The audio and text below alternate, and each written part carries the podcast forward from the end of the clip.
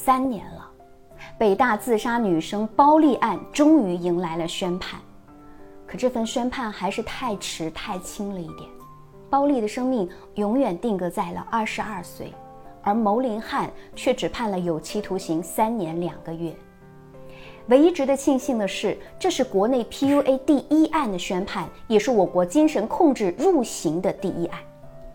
我们再次回顾包丽自杀前后的细节，小泽的内心依旧是不寒而栗的。牟林汉以爱之名行操控之实，不断的摧残女方的意志和自我，从中释放他的暴力与攻击性。这也让我们不得不去警惕亲密关系当中的 PUA 事件。原本情感暴力啊，就是曲折、复杂而且微妙的，它常常不是非黑即白，而是灰色的循序渐进。因此，两性关系当中是否属于情感操控，也会变得更加隐秘，更加难以定夺。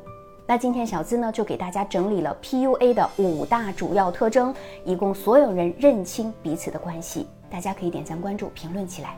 第一，孤立。试图切断你与外界的一切联系，挑拨你和家人以及朋友之间的关系。第二，制定规则。如果你不顺从我，不听我的话，就是不爱我。通过干涉和管理你日常生活当中的细节来强化对你的支配地位。第三，跟踪。他会经常以没安全感为由控制你的行踪，还查看手机信息、上网记录、社交账户动态等等，就像是一条啊看不见的锁链，牢牢地锁住你。第四，贬低，通过伤害你的自尊，让你逐渐的失去自信，来建立他自己的优越感。第五，精神虐待，通过羞辱、污名化、否定等各种手段，以摧残你的身体和意志。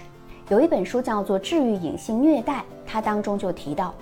他们往往啊是披着为你好的外衣，利用你对他们的好感、信任或者依赖心理，诱导你去做一些你不愿意做或者对自己有害的事情。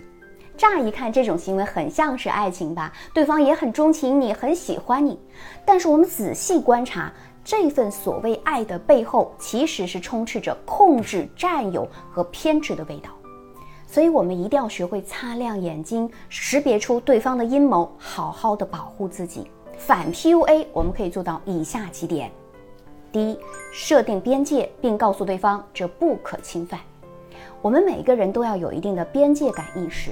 那这种边界感不仅指的是我不冒犯其他人，更要告诉别人你也有不可触碰的底线。那无论这个人是你的恋人还是上级，都需要无条件尊重你的边界，这才是真正的人人平等。第二，学会识别爱你的人的真正模样，相互表达好感与爱意是一段亲密关系开始的前奏。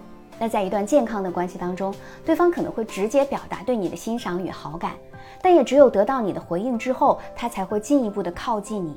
遇到问题的时候，也是双方共同面对和解决，这才是一段良好关系该有的前提。